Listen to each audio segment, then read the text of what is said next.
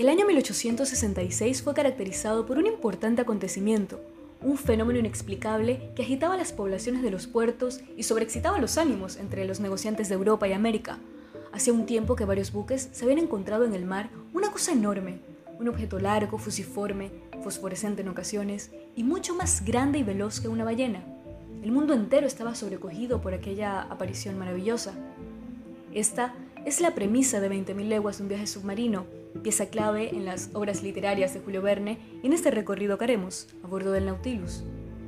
Y como este fenómeno, muchos otros nos sorprenden con el paso de los años, los avances y los cambios. Así que, ¿cuántas maravillas no nos traerá esta nueva era de humanos digitales? Si quieres averiguarlo, somos Verne Future Mindset. Acompáñanos.